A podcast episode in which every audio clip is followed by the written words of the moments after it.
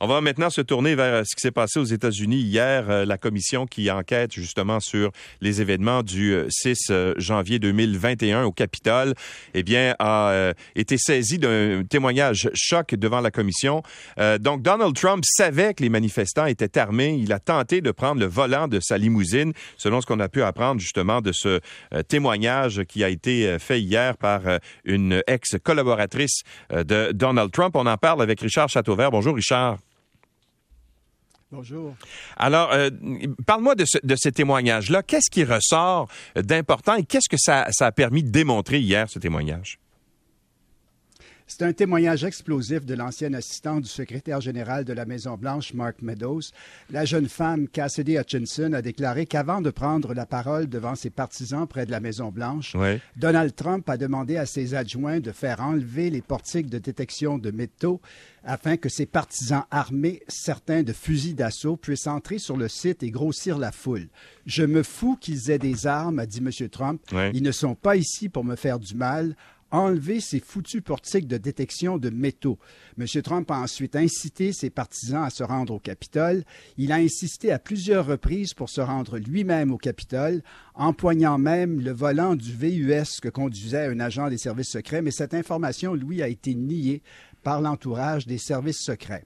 Pendant l'assaut du Capitole, Donald Trump aurait déclaré que les manifestants avaient raison de souhaiter pendre le vice-président Mike Pence parce qu'il acceptait de certifier l'élection de Joe Biden. Mike le mérite, aurait dit M. Trump. Cassidy Hutchinson a également déclaré que Donald Trump et Mark Meadows n'ont tenu aucun compte des avertissements d'actes de violence avant le 6 janvier et n'ont rien fait pour les empêcher après qu'ils ont débuté. La jeune femme a déclaré que quatre jours avant le 6 janvier, Rudy Giuliani lui avait déjà dit que Donald Trump avait l'intention de mener ses partisans au Capitole.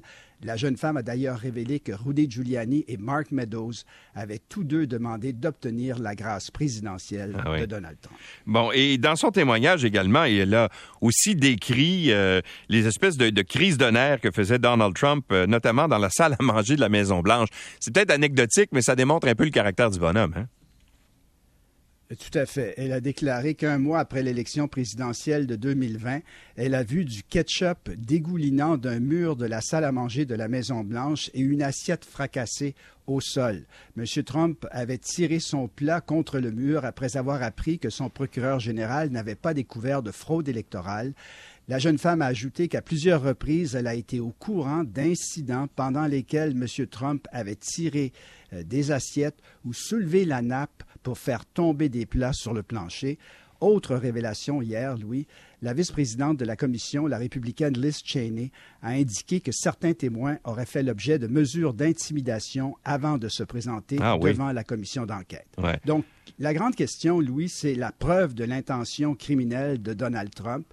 Euh, elle a quand même progressé de façon importante avec le témoignage de Cassidy Hutchinson. Mm-hmm. Trump, on le sait, savait que certains de ses partisans étaient armés. Il leur a dit de se rendre au Capitole, le Capitole qu'ils ont ensuite attaqué. Pourrait-il être inculpé d'entrave à la justice, d'entrave au Congrès ou même de sédition? Ça, ça reste à voir. C'est une preuve difficile à faire pour le département de la justice.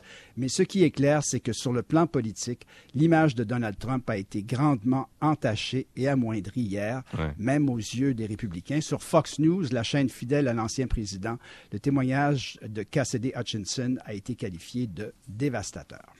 Et euh, ben, euh, à New York, euh, changeons de sujet, mais c'est quand même une cause importante dont on a eu la conclusion hier. Ghislaine Maxwell, qui a été condamnée à 20 ans d'emprisonnement pour trafic sexuel. bon, elle avait déjà été trouvée coupable, mais là, c'est une sentence qui est quand même assez lourde. Hein? Elle a 60 ans, je pense.